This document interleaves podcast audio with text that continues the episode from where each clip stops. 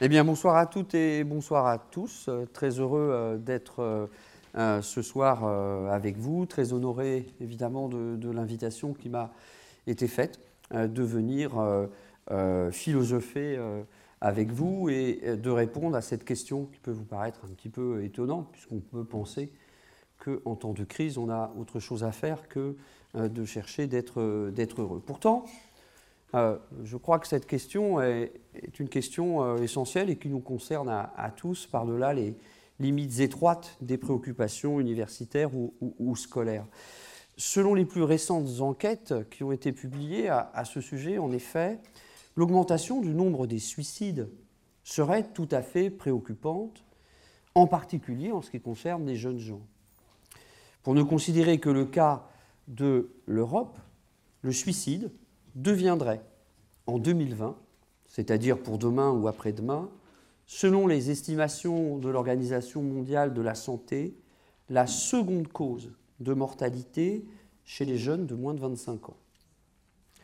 Autant dire que la question sous-jacente, qui est la question du bonheur, à laquelle renvoie cet inquiétant phénomène que constitue le suicide, en devenant un problème de santé publique, déborde largement le seul champ de la morale et de la réflexion philosophique.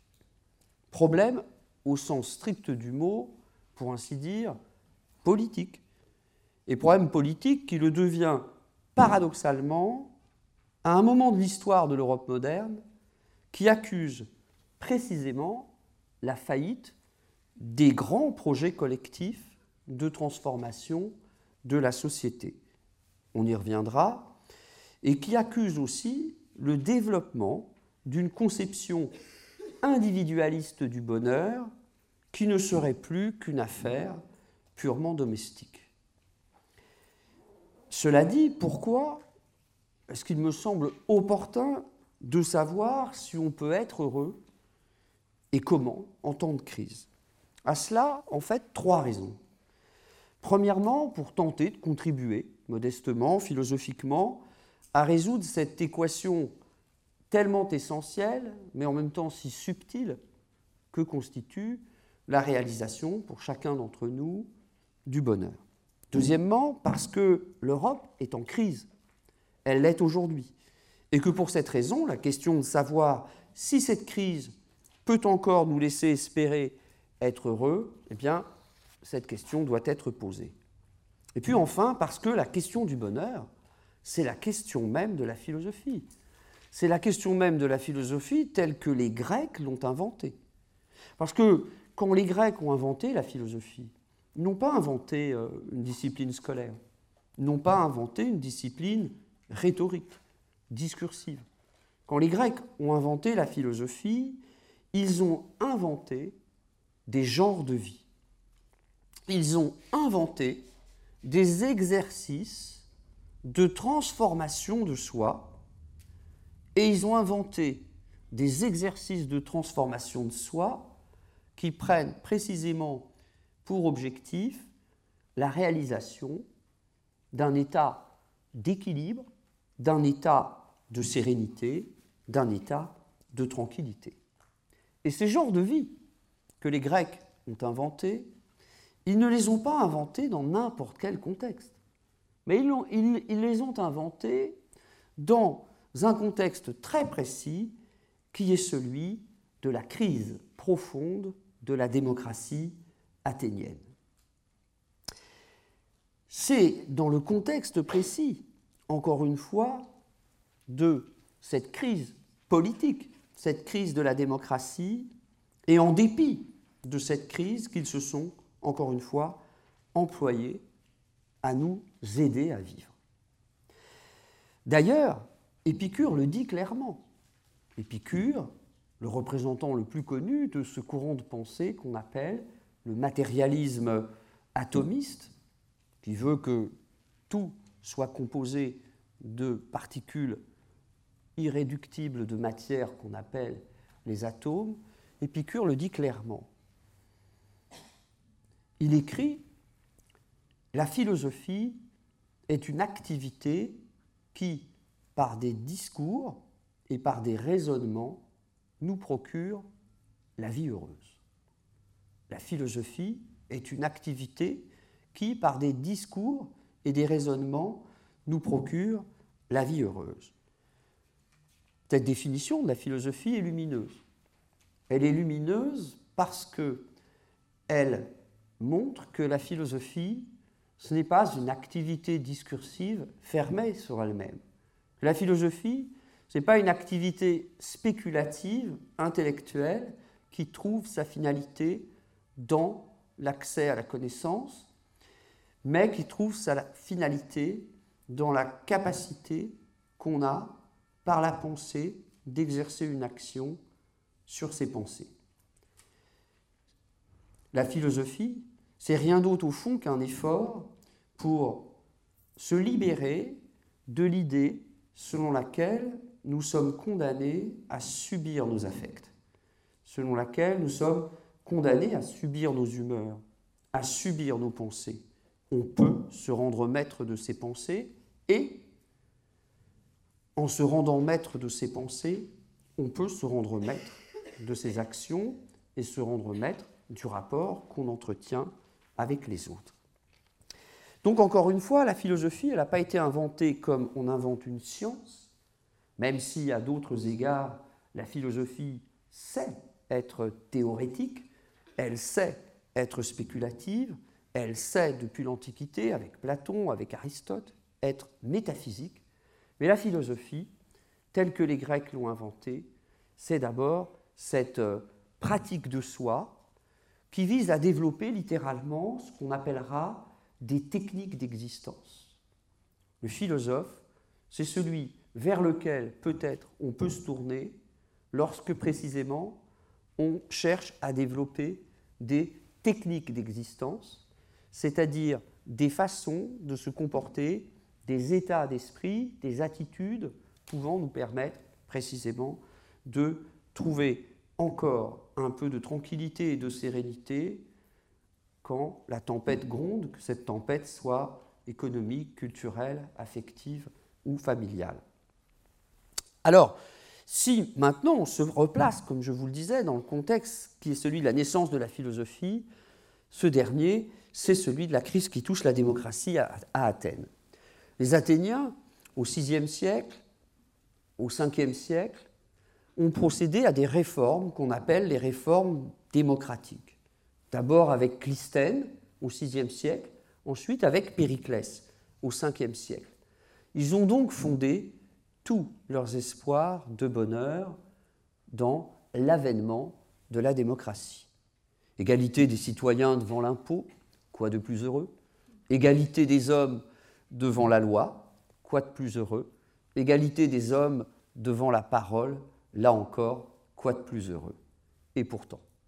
Et pourtant, la démocratie va rentrer en crise parce que le droit pour chacun de s'exprimer librement dans cet espace d'exercice de la démocratie que constitue à Athènes l'agora, c'est aussi, et ça a été, la possibilité pour les cuistres, la possibilité pour les charlatans de s'emparer du droit de s'exprimer pour s'emparer du pouvoir. Et la démocratie athénienne va s'abîmer dans la domination de euh, ce qu'on pourrait appeler euh, le paradigme rhétorique et sophistique du discours. La démocratie athénienne va s'abîmer dans le règne de la démagogie, dans lequel, évidemment, les sophistes, ces professionnels du discours, et de l'enseignement vont passer maître.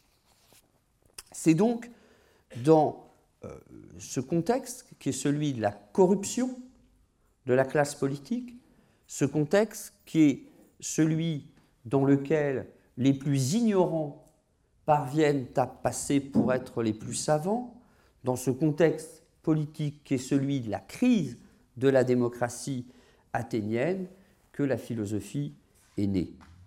Parce qu'en fait, elle est née d'un besoin littéralement de trouver un refuge. Les Athéniens, en donnant naissance à la philosophie, ont opéré un véritable repli. comme on se replie lorsque on est dans l'adversité. Et la philosophie a été effectivement l'expression d'un repli individualiste. Les hommes se sont repliés, on dirait aujourd'hui qu'ils se sont recentrés sur la sphère la plus individuelle, la plus intime de leur existence. Ils ont cessé de croire à l'idée politique du bonheur, ils ont cessé de croire que le bonheur est une affaire publique, est une affaire politique, pour chercher le bonheur dans le cadre de leur vie personnelle, individuelle.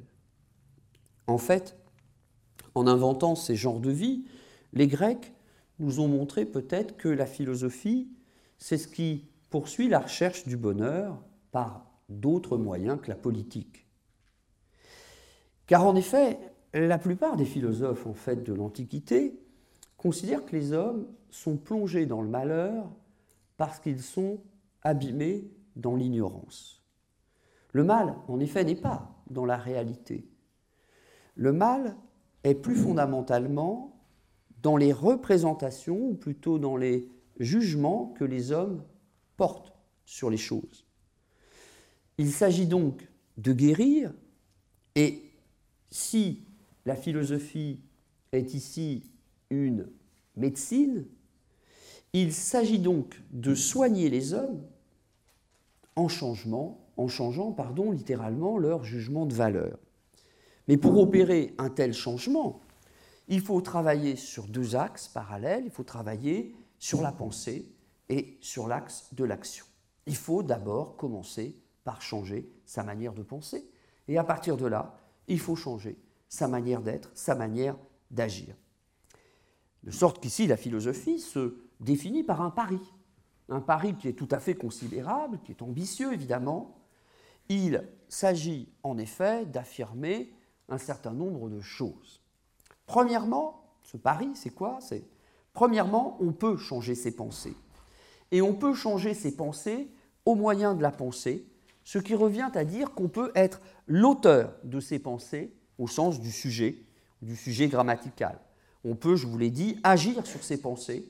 Et la pensée peut être pensée précisément, pour cela, sur le mode de l'action, et pas forcément seulement sur celui de la passion, à quoi se ramènent les conceptions fatalistes de la pensée, abandonnées par exemple à l'inspiration divine qui fait de l'homme un simple ventriloque? Deuxièmement, le pari des Grecs, c'est le pari selon lequel on peut, si on peut agir sur ses pensées, agir sur sa manière d'être, précisément par l'action qu'on aura exercée sur ses représentations mentales.